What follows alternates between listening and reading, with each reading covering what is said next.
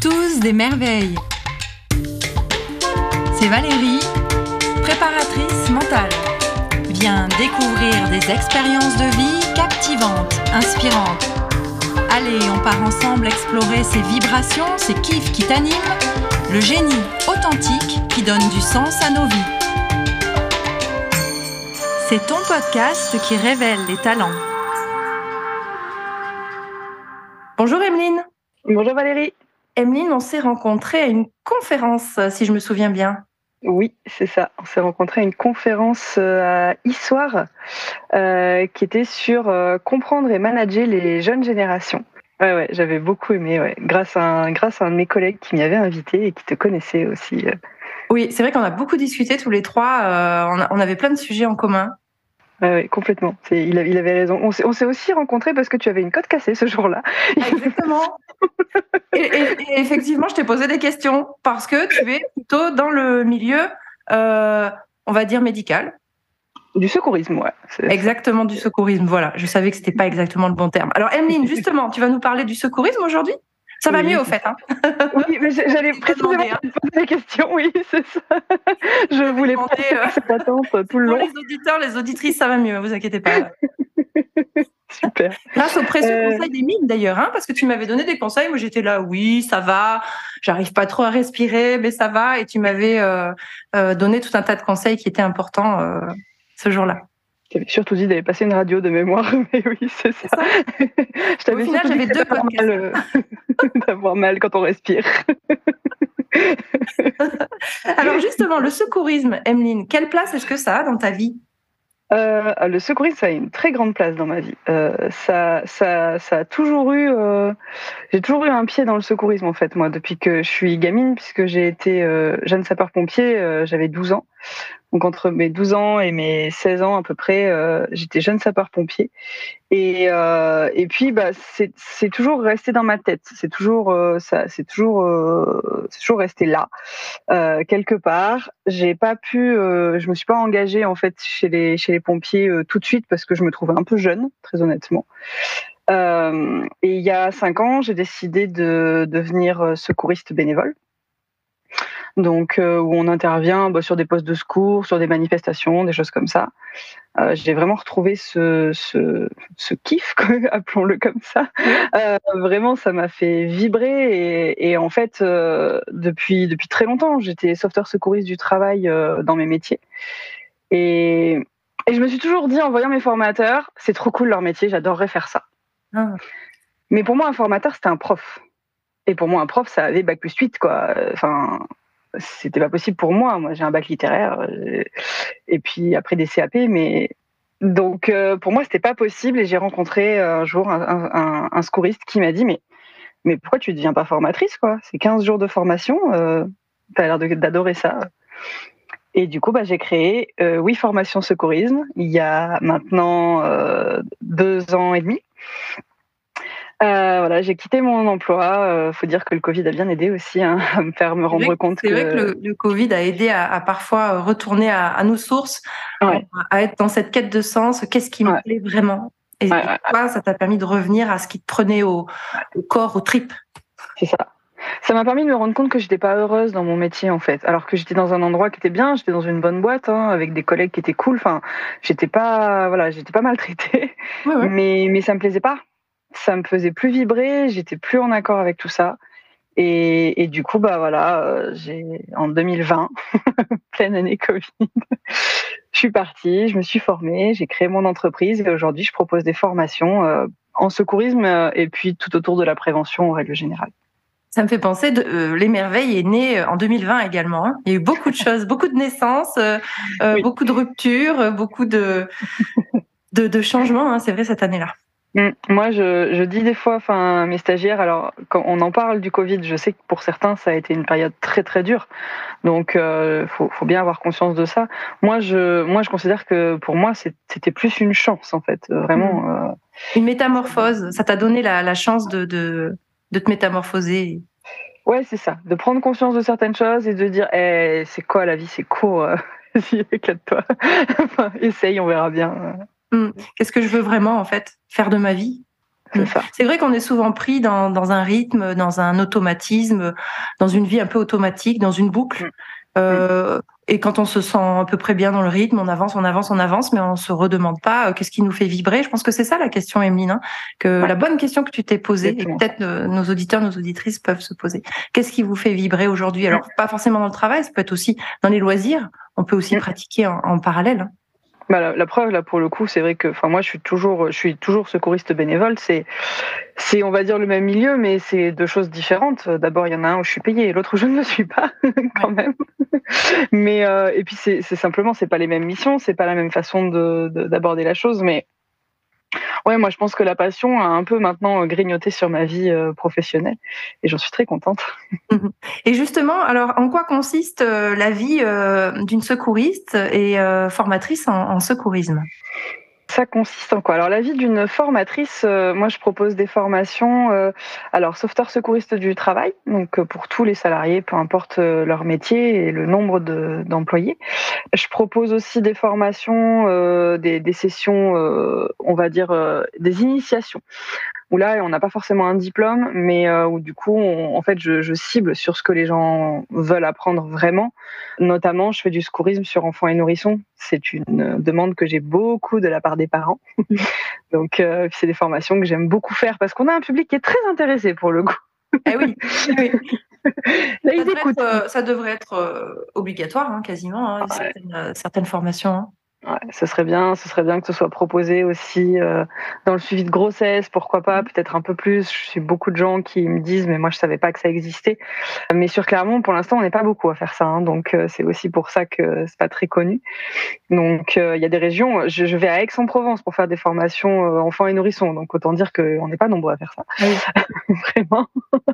donc voilà, la, la formation, bah, il y a vraiment tout le côté, je cherche des clients, je les rencontre, j'adapte ma formation à eux, et puis je fais la formation.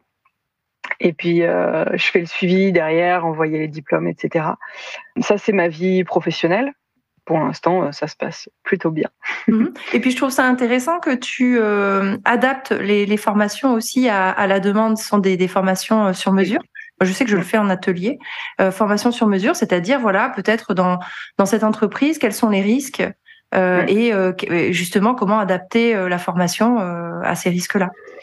Oui, pour moi, enfin, j'allais dire pour moi c'est essentiel, mais je voudrais pas trop me jeter des fleurs. Je pense qu'il y a beaucoup de formateurs en secourisme qui font ça.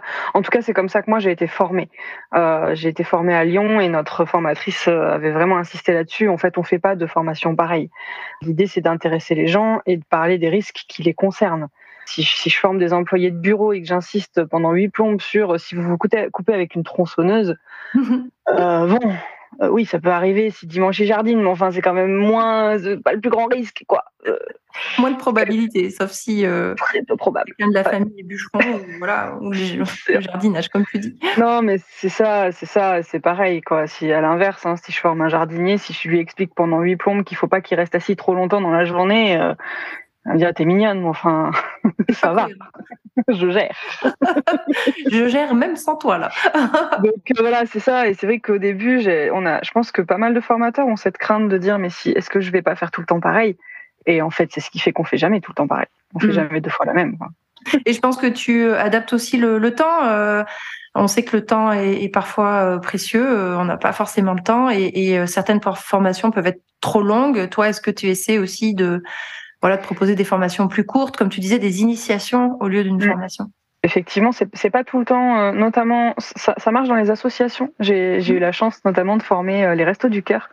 C'est une formation que j'ai beaucoup aimé faire euh, parce que vraiment le, le, responsable est venu me voir en me disant, bah voilà, ceux qui gèrent le bus du cœur le soir ils voient euh, voilà, des fois des bagarres, euh, des fois des malaises, des choses comme ça. Je voudrais qu'ils soient formés à ça. Mais moi, je m'en fous qu'ils aient un diplôme. Et du coup, ben, on a vraiment créé une formation pour eux avec le temps qu'ils avaient.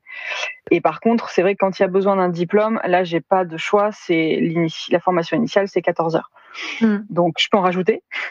ça, mais je peux difficilement en enlever. Euh, et c'est vrai que bah, c'est toute la stratégie, c'est de, de, voir avec l'employeur comment on peut faire pour que ce colle pour je ne crois pas que ce sont des formations euh, euh, éligibles au CPF. En tout cas, si ça ne l'est pas, c'est vraiment dommage. Mais bon, après, c'est à chacun aussi de se dire euh, c'est quoi l'essentiel pour moi dans, ma vie, dans, ma formation.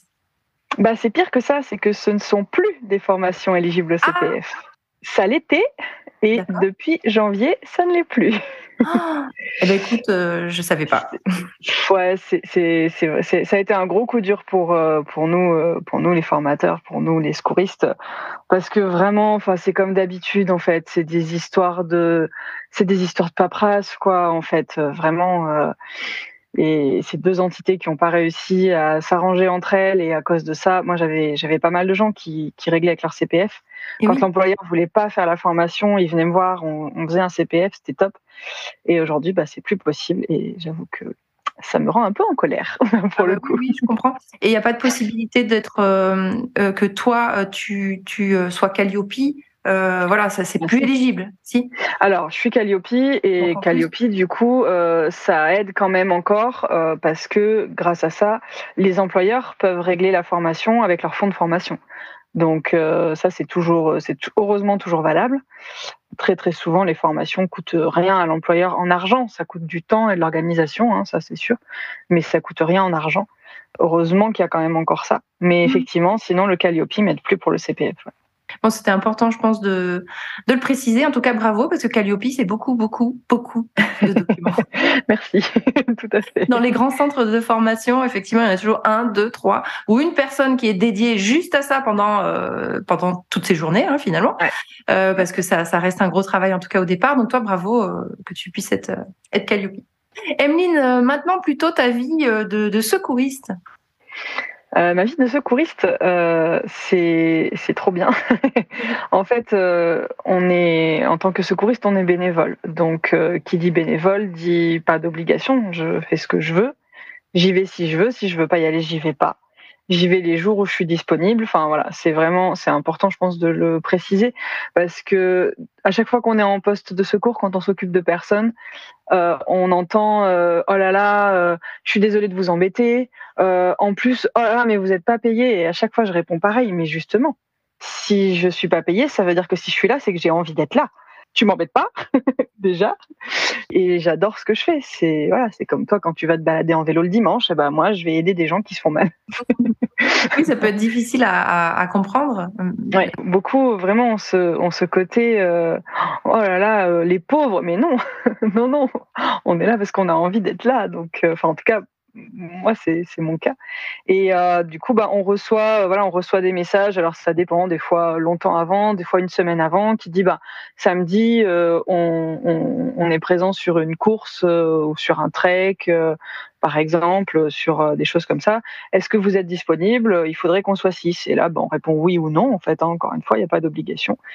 Et puis quand on dit oui on nous donne un, une heure de rendez-vous Généralement, on se rejoint avant, on prépare le matériel, l'ambulance, etc. Et puis on est là euh, vraiment en soutien en fait. L'avantage c'est que euh, on n'a pas ce côté où quand on se fait mal, on appelle les pompiers, il faut les attendre un petit peu. Nous, on est présent dès que les gens se font mal, donc euh, on gagne un temps précieux quoi. Mmh. Et justement, quelles sont les, manifestations et peut-être des manifestations ou autres auxquelles on n'aurait pas du tout pensé pour lesquelles tu, tu peux tu peux œuvrer? Euh, alors auquel on n'aurait pas pensé, je ne sais pas. On est présent sur euh, plein de choses. On est présent sur euh, de l'équitation, normalement sur des compétitions d'équitation. On est présent sur tous les matchs de l'ASM à Clermont-Ferrand. Mhm. En interassociatif, ce que je trouve génial, parce qu'on est donc on est plusieurs associations, parce qu'il faut 21 secouristes présents tout le temps, donc ah il faut du monde en permanence. On est présent euh, des fois sur euh, des foires, euh, des fois sur ça peut être des vides greniers quand c'est des quand c'est des, des, très grosses manifestations, ça peut. J'ai fait de la compétition de lutte, voilà, des, des, choses comme ça, des courses. Oui, dès qu'il y a un grand grand grand rassemblement de, de personnes. C'est ça. Des concerts, l'Europavox notamment. Mmh. J'ai commencé, euh, j'ai commencé dans une asso, on faisait les zéniths, les choses comme ça, enfin, plein de choses.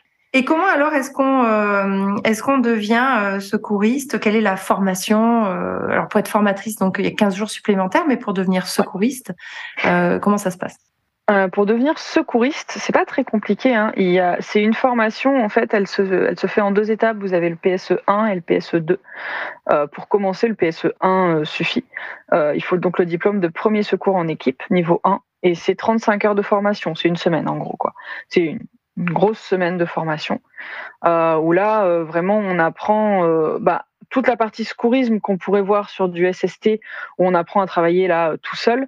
En fait, on va vraiment approfondir, on apprend à travailler avec du matériel, on apprend à travailler avec des gens, on apprend à travailler en équipe en fait. Hein. Mmh.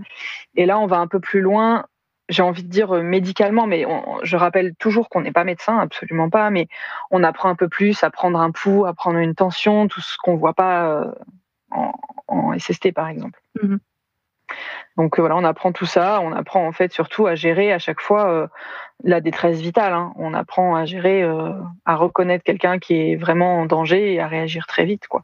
C'est surtout ça. Mmh. Et un petit examen euh, mise en situation, sûrement.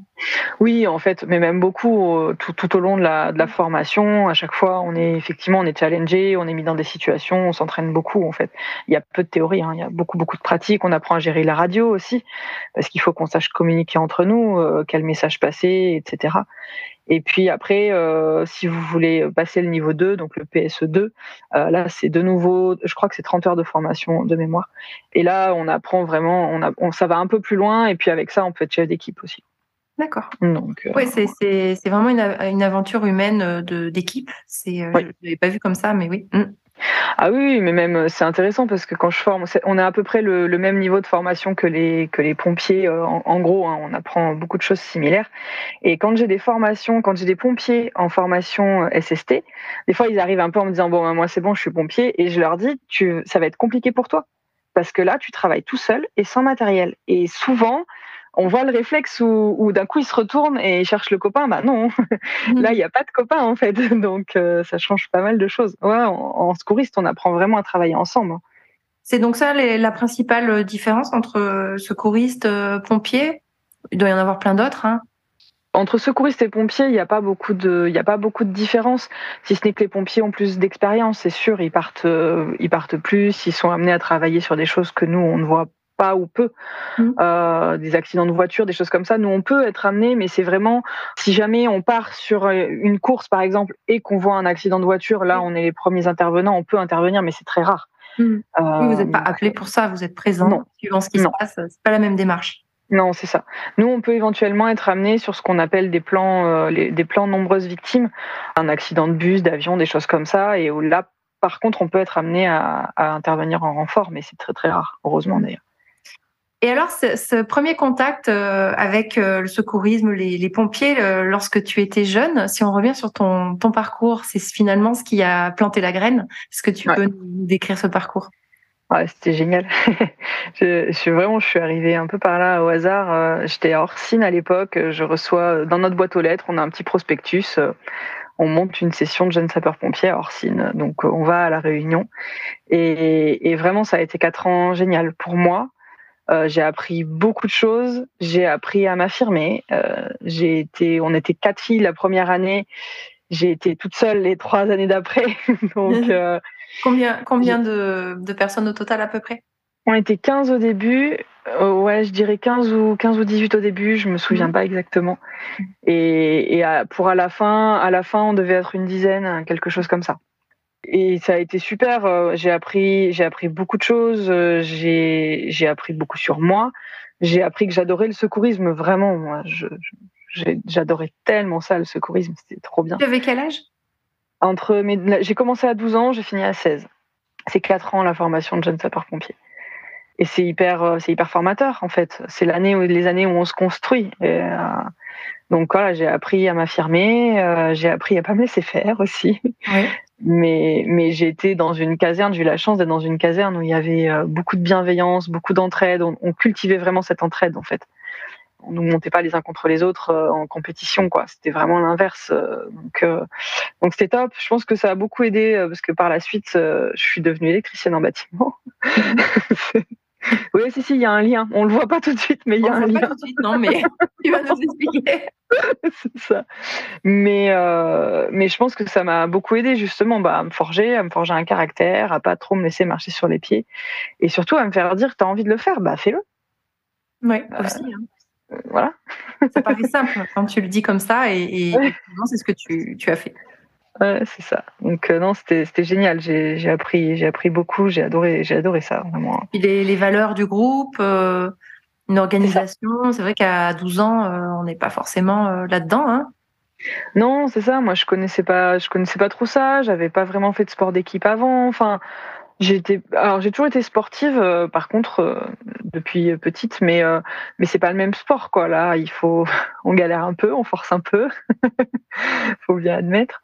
Mais mais vraiment, enfin, j'ai adoré la, caserne. La caserne d'Orsine avait été top pour ça parce que vraiment, on, on était mis en groupe, quoi. On était hmm. vraiment ensemble pour être ensemble, là où des fois dans d'autres casernes, on apprenait qu'ils étaient montés les uns contre les autres, euh, ils s'entraidaient pas trop, euh, on voyait que le midi, mangeaient chacun de leur côté. Nous, on se disait, ok, bah ils sont peut-être meilleurs que nous, mais bon, par contre, euh, l'ambiance a l'air vraiment moins chouette. Oui, et puis si l'ambiance est moins chouette, effectivement, on va être moins efficace aussi sur le terrain, hein, parce qu'il y aura moins de communication, moins de. moi, je le vois comme ça. On peut être doué techniquement, mais après, dès qu'on a besoin de l'équipe, eh bien, euh, c'est là où, ça prend toute sa valeur que de, de bien. Ouais, c'est ça. En tout cas, nous, on se rendait vraiment compte de, de, de ça. T'es pas les meilleurs pour savoir reconnaître un grade, quoi. Ça, je l'avoue. je, je l'ai jamais réussi à les apprendre correctement. C'est terrible. mais, euh, mais bon, par contre, on savait travailler ensemble, communiquer. Euh, quand on fait des entraînements à l'incendie, par exemple, c'est essentiel, quoi. Hmm. Ça a dû être difficile de se dire bon, qu'est-ce que je fais? J'arrête, je continue. Euh, ce moment-là, ça a dû être un peu charnière. Et, qu'est-ce qui fait que tu t'es retrouvé dans l'électricité? Ouais, alors euh, ce moment-là, oui, ça a, ça a été dur parce qu'en plus on peut rentrer, euh, on peut rentrer volontaire quand on est mineur après la formation de jeune sapeur-pompier, avec évidemment un accord parental, avec pas mal de restrictions. On peut pas faire ce qu'on veut, mais on peut. Et je me suis vraiment demandé. Et la vérité, c'est que j'ai eu peur en fait. Mm. Je pas honte de le dire, j'ai flippé. j'ai flippé d'avoir des vrais gens qui ont du vrai sang, qui ont vraiment mal, qui ont vraiment peur. Là où en formation, ça se passait très bien. Hein. J'étais, je faisais partie du haut du lot euh, sur tout ce qui était secourisme, mais euh, j'ai eu peur d'avoir des, des, des, des, gens que, et des situations que je puisse pas gérer émotionnellement, surtout en fait. Mm. Donc je me suis dit non, pour le moment, euh, voilà, c'est c'est pas le moment. Tant pis. Dans le même temps, j'avais appris, moi je voulais être pompier cynophile et j'ai appris que chez les cynophiles, euh, il y avait une limite de taille qui était à 1m60 à l'époque. J'avais aussi appris que les femmes étaient très durement traitées. Ça, ça je vous dis, ça fait, ça fait 17 ans maintenant, hein, donc euh, j'espère que ça a changé. Tu ce que c'est que cynophile euh, C'est les pompiers qui gèrent, euh, qui sont avec des chiens en fait. Qui, qui vont chercher les gens, bah, des fois dans les avalanches, euh, les séismes, des choses comme ça, notamment. Et moi, voilà, j'avais toujours eu ça pendant quatre ans dans ma tête. Il y avait, moi, je m'en fous, je serais pompier cynophile. Je voulais un chien, je voulais être pompier, ça allait très bien ensemble. Voilà. Et c'est vrai que ça m'avait un peu cassé, quoi, de se dire, euh, je peux pas y aller, en fait. Je vais pas pouvoir y aller, ils me prendront pas. Et du coup, ben, j'ai pas signé. J'ai fini mon bac littéraire, non sans difficulté, mais je l'ai eu. Et puis, bah, je cherchais quelque chose à faire. En fait, je savais pas trop quoi faire. J'étais un peu perdue. J'ai la chance d'avoir eu des parents fantastiques qui m'ont dit Tu fais ce que tu veux. Par contre, tu fais quelque chose. Voilà. Vraiment ce que tu veux. On t'aide. Mais, mais tu restes pas seul canapé à rien faire, s'il te eh plaît. Et, j'ai fait des stages, j'ai fait des ateliers de découverte grâce à la mission locale. Hein, ça a été top pour ça. Et puis, bah, j'ai fait un stage en électricité. J'ai adoré. Et du coup, je suis partie en CAP d'électrotechnique. Enfin, en CAP monteur électricien, exactement. J'ai fait trois ans dans le bâtiment. Je me suis éclatée. Et puis voilà, je me suis dit, au bout de trois ans, je me suis retrouvée à 21 ans, j'étais déjà de cassette partout, j'avais mal partout, j'avais des tendinites. J'ai dit, bon, euh, on va changer de fusil d'épaule. Comment s'appellent déjà les, les, les, maladies euh, de posture lorsque tu fais toujours la même chose euh? Les TMS. Voilà. Les troubles les, les, les troubles musculo-squelettiques. Et puis du coup, à ce moment-là, je suis partie dans le commerce de matériel électrique. En fait, j'ai fait un bac pro commerce. Et je suis partie vendre du matériel électrique puisque c'était ce que je savais faire. J'ai fait ça pendant une petite dizaine d'années à peu près.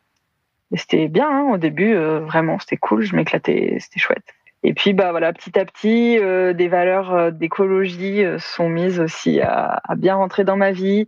Et moi, faire vendre la ligne en plus, vendre forcément plus, faire toujours plus de chiffres que l'année dernière, bah ça m'allait plus en fait. Je comprenais pas. Moi, j'avais envie de dire si on fait déjà pareil que l'année dernière, vu que ça suffisait l'année dernière, c'est bien, non? Mmh, Tu as saturé du plus, plus, plus. Ouais.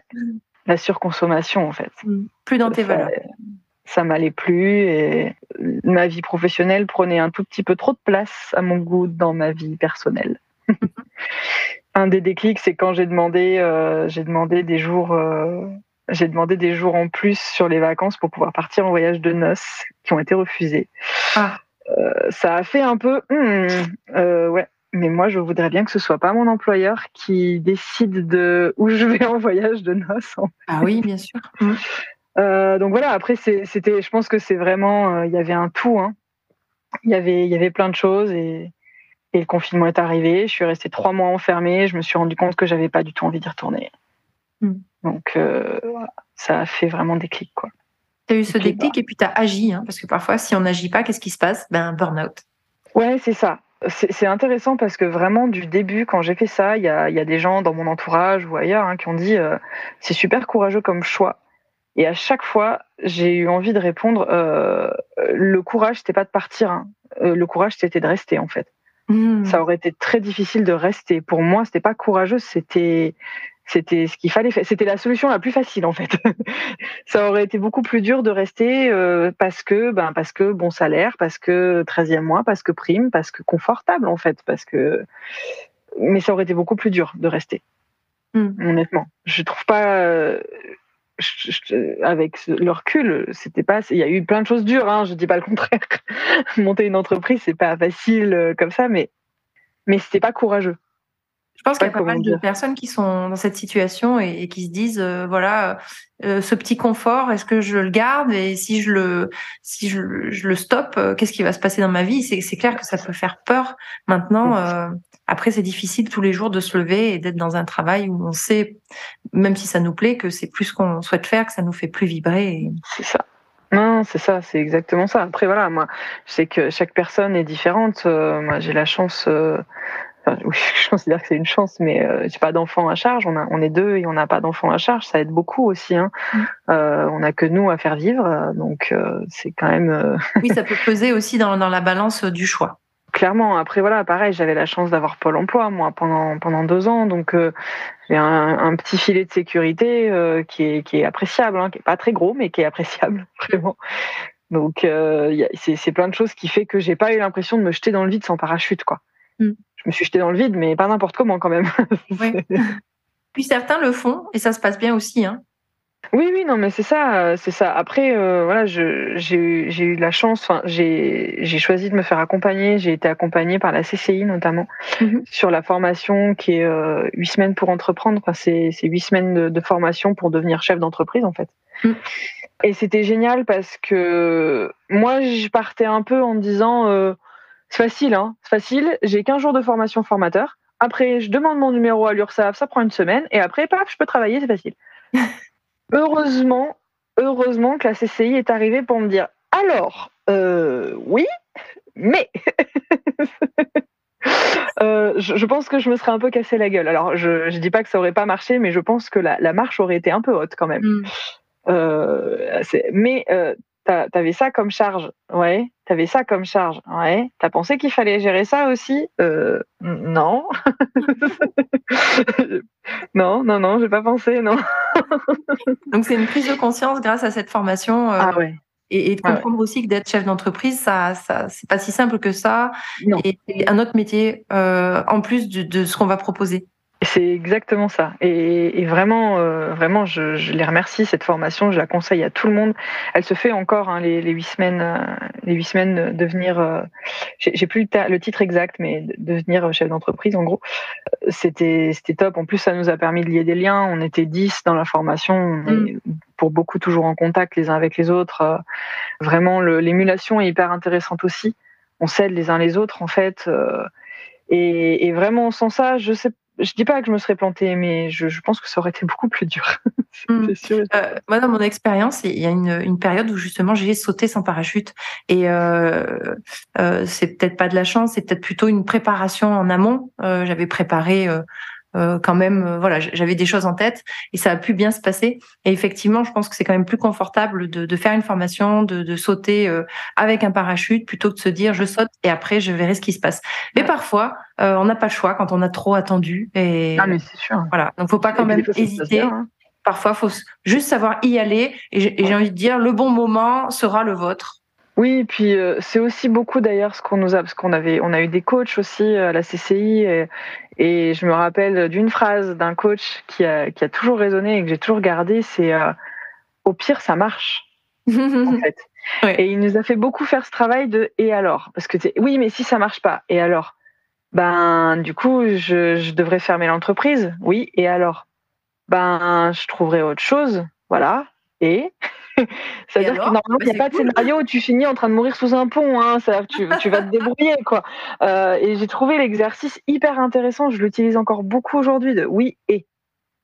Hmm. Oui, effectivement, je, suis d'accord, il y a des risques. Tu peux te planter, c'est vrai. Il y a aussi un, lien à, l'erreur, l'échec qui en France euh, est vu comme comme euh, l'erreur est vue comme un échec, alors que pas du tout. C'est lorsqu'on est en train d'apprendre, c'est lorsqu'on entreprend justement, c'est lorsqu'on on, sort un peu de cette zone euh, automatique et qu'on se on se lance vraiment dans la vie finalement. Donc au pire, j'apprends.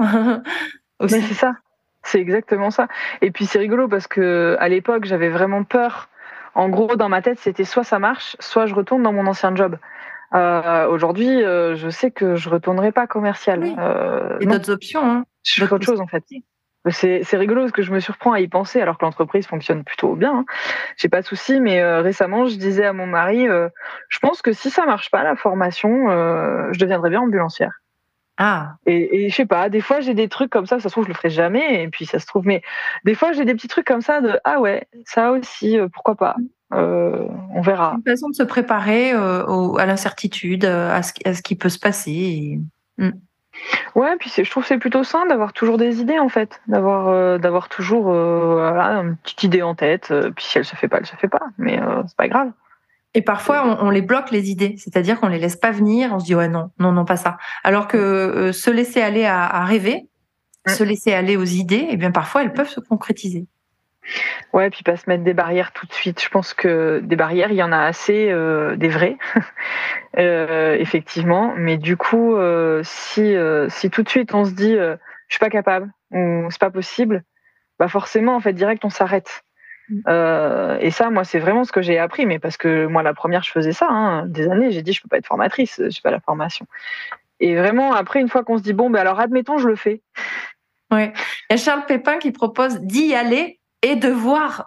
Mm. c'est exactement ce que tu nous dis. C'est exactement ça, ouais. C'est faisons déjà sauter cette première barrière. Après, s'il y en a d'autres, il y en a d'autres, et il y en a effectivement des fois qu'on peut pas enlever, en fait. Hein. En tout cas, la, la toute première, euh, la toute première qui dit. Euh, non, euh, je suis pas capable, ben celle-ci, je propose de l'enlever déjà. Et après, on voit. Hmm. On y va, on voit, euh, on, tente, voilà. Et ça peut être en parallèle d'autres choses en plus. Hein. Euh, Emeline, alors quelles sont les trois forces que tu as développées dans, dans, ce parcours? On va mettre une dérogation, tu vas en rajouter non, non, non, non. Alors c'est intéressant parce que j'ai, si je réfléchis, la première chose, la toute première chose qui me vient, c'est le lâcher prise déjà. D'accord. D'accepter qu'on maîtrise pas tout. C'est pas facile, hein. Euh, on passe là encore, on passe d'un endroit où euh, on a des sous qui tombent de façon certaine tous les mois. Euh, au début de l'entrepreneuriat, euh, faut accepter de se dire ce mois-ci j'ai 1200 euros, le mois prochain si ça se trouve il y en a 200. Bon, j'ai appris ça. C'est toujours pas forcément facile tout le temps, hein, mais j'ai appris ça de dire en fait faut accepter que des fois on maîtrise pas tout et c'est pas grave. Et puis ça ça remet pas en cause la, la valeur de notre travail. C'est juste que voilà, c'est comme ça. Euh, il n'y a pas eu de clients. Euh, maintenant, ce que je propose, ça. reste de qualité. Et, et donc continuer d'y croire, c'est y croire. Euh, c'est à nous de croire en nous-mêmes, hein, de toute façon. C'est exactement ça. C'est ça. C'est vraiment ce le lâcher prise sur il faut que ça marche. Ça marche. C'est juste que là, pour le coup, bah, ce mois-ci, ça marche moins. Mais c'est pas grave. C'est pas pas ta faute, quoi. Euh, donc ça c'est la première. La, deuxième, je pense que je, pense à l'empathie. Alors l'empathie, on l'a en étant secouriste, hein, euh, c'est sûr. Il faut juste essayer de faire attention à se protéger, parce que si on si on commence à prendre la douleur de tout le monde, euh, c'est compliqué. Mais en formation, j'aime beaucoup j'aime beaucoup ce qu'il y a. j'ai vraiment appris à je sais pas, à décoder certains regards ou certaines attitudes. Quand on commence, par exemple, à dire, voilà, est-ce que vous connaissez les AVC par exemple, hein, c'est l'exemple que j'ai le plus. Euh, il arrive qu'on voit certaines personnes qui regardent par terre, qui croisent les bras, et on se dit ok, là, il faut que je fasse attention.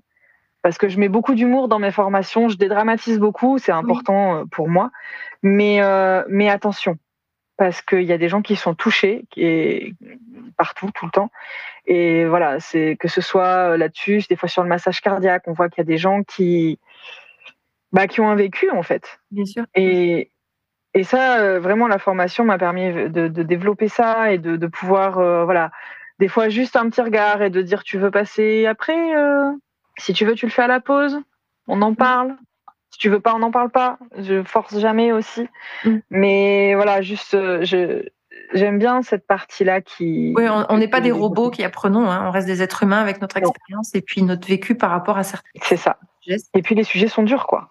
C'est en fait, euh, moi, des fois, je leur dis, hein, moi, je mets du fun et de l'humour et de la vitalité dans mes formations. On va quand même passer deux jours à parler de détresse vitale. Hein.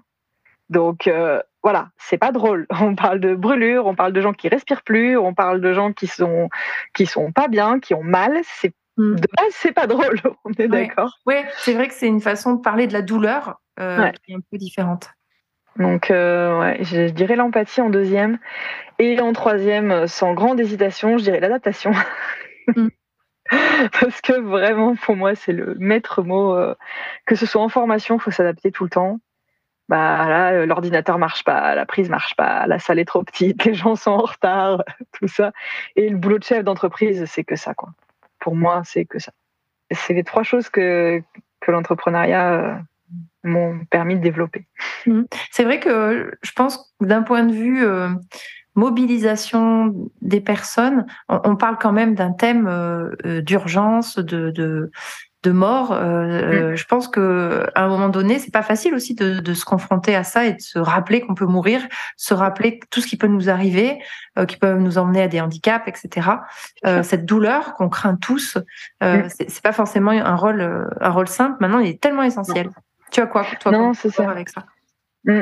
non, non, c'est ça. C'est intéressant parce que vraiment, moi, je, je m'occupe à, à recentrer ça dans les formations, notamment beaucoup sur le massage cardiaque, où euh, à chaque fois euh, les, les, stagiaires imaginent si ça marche pas, et ils ont raison, parce que je l'en parle aussi d'ailleurs. Je, je, leur dis, je leur dis, il est possible que un cœur s'arrête. Vous avez été là, vous avez géré, vous avez très bien fait, et il est pas reparti. C'est pas de votre faute en fait. Ça peut arriver, c'est pas juste, c'est comme ça. Je m'attelle beaucoup à recentrer sur le, ouais, mais si ça marche quoi. En fait, les gars, vous venez d'apprendre à sauver une vie là. C'est quand même cool quoi. Et ça, j'essaye de faire attention à le redire beaucoup, à les protéger de si ça marche pas, parce que c'est possible, mais à beaucoup dire, euh, ouais, bah, si ça marche, quoi. C'est quand même vachement chouette. Ouais. Sauver la vie de quelqu'un, quelqu'un peut nous la sauver aussi, euh, ça reste très, très humain et, très bon. Ouais, c'est ça. C'est, c'est la phrase que je répète beaucoup qui est en ouverture de, mon site internet et je dis, euh, oui, enfin, vous pouvez peut-être sauver votre collègue de travail, votre fils, votre fille, votre mère, mais ça se trouve, vous sauverez la caissière de chez Leclerc. Vous l'aurez jamais vue, vous la verrez jamais. Vous venez de lui sauver la vie. Hmm. C'est génial. Enfin, moi, c'est pour ça que j'adore. Le plus beau cadeau, je pense qu'on peut faire, le plus beau don. C'est ça. Et puis c'est c'est de, la solidarité à l'état pur en fait vraiment c'est ça pour moi être secouriste quoi c'est pouvoir aider n'importe qui peu importe qui c'est peu importe euh, on le reverra jamais il y a toutes les toutes les victimes qu'on a qu'on a traitées en secouriste euh, d'abord, la plupart du temps, on ne sait pas comment ça se termine. On a, on a très rarement la fin de l'histoire et on les reverra probablement jamais. C'est pas mm. grave. C'est un don euh, dans le présent, juste dans le présent. Ouais, mais c'est alors pour le coup c'est rigolo parce que enfin pour moi en tout cas, c'est extrêmement égoïste. Hein. C'est, c'est, ça me fait autant plaisir à moi qu'à eux, vraiment. c'est, je, le dis, c'est, extrêmement égoïste. on dit que faire un cadeau, c'est, j'ai déjà entendu, voilà, le fait de faire un cadeau, c'est égoïste. Euh, ok, mais enfin bon, après, voilà, il y a quand même des effets sur la personne et là on parle quand même de sauver leur vie. Donc euh, les deux sont contents, hein, c'est le principe du cadeau d'ailleurs. D'accord. C'est ça. Effectivement, normalement les gens sont contents aussi quand on leur a sauvé la vie. on est bien d'accord. Qu'est-ce que tu euh, te souhaites pour le futur? Qu'est-ce que tu peux souhaiter donc à ton à, cette passion, hein, euh, à ce, cette activité professionnelle et, et qu'est-ce que tu peux souhaiter au monde?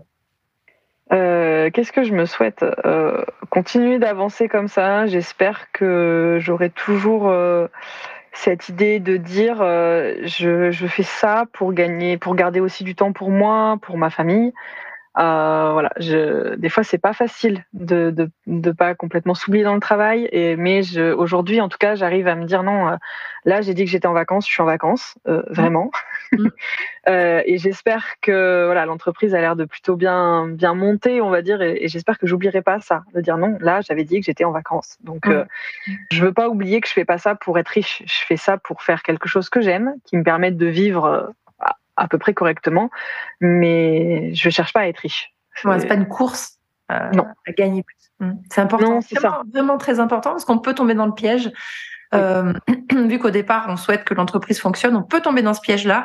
Ce qui est important, c'est de vite s'en rendre compte et, de, de Ouais. se dire, voilà, concrètement, je veux combien en fait pour vivre. Ouais, c'est ça.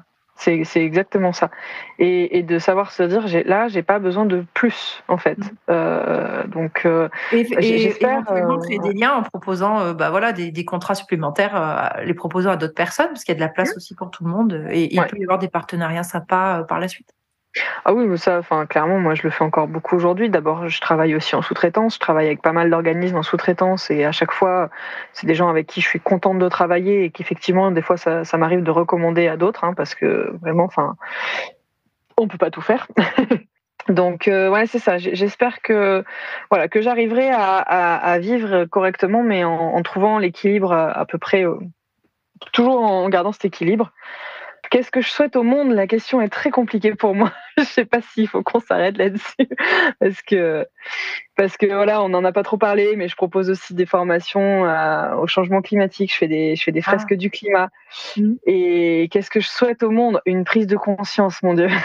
Franchement, c'est ça. Je- J'espère qu'on qu'on va arriver à limiter un peu la casse et essayer de vivre un peu tous, euh, un peu tous à peu près correctement, sans, sans aller emmerder le voisin et, et sans dire ouais, c'est pas juste lui il a plus que moi, je vais aller lui taper dessus. Euh, pff, voilà, Ouais. c'est un peu ça que j'ai en tête. C'est une, une belle quête euh, qui a du sens en plus. hein. Euh, Aurais-tu une devise, une citation à proposer à nos auditeurs, nos auditrices Euh, je sais pas trop. J'ai, j'ai là-dessus. euh, je sais que je termine beaucoup mes formations ou, ou- ou mes postes euh, de communication par prenez soin de vous. Je trouve que je trouve qu'elle est bien. Prenez soin de vous déjà. C'est simple et c'est vrai que souvent on oublie. C'est pas pas prenez soin des autres. Souvent on le fait hein, de prendre soin des autres. C'est pour ça que j'insiste. Prenez soin de vous déjà. Mm. Et pour pouvoir prendre soin des autres, euh, il faut aussi avoir pris soin de nous. euh, C'est ça. premier lieu.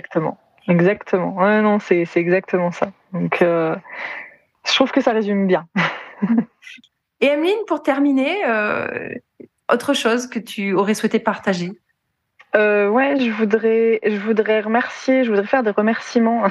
non, j'ai un entourage, j'ai un entourage de ouf en fait, vraiment, et je trouve que c'est important de, de le dire. J'ai des parents euh, extraordinaires qui, qui ont, qui ont peut-être flippé un moment pour moi, mais qui me l'ont jamais dit. Donc, euh, j'ai, j'ai un mari génial euh, qui, qui, pareil, qui m'a toujours beaucoup soutenu. J'ai, enfin, les amis, la famille, bref, euh, voilà, je les remercie parce que vraiment c'est important. Je pense qu'on peut y arriver sans ça mais moi ça m'a beaucoup aidé et donc voilà. heureusement qu'ils ont tous été là pour toujours me dire c'est génial t'es trop fort tu vas y arriver Mm. Et Bah, Merci à eux et on prend conscience de l'importance de, de l'entourage qui nous porte aussi.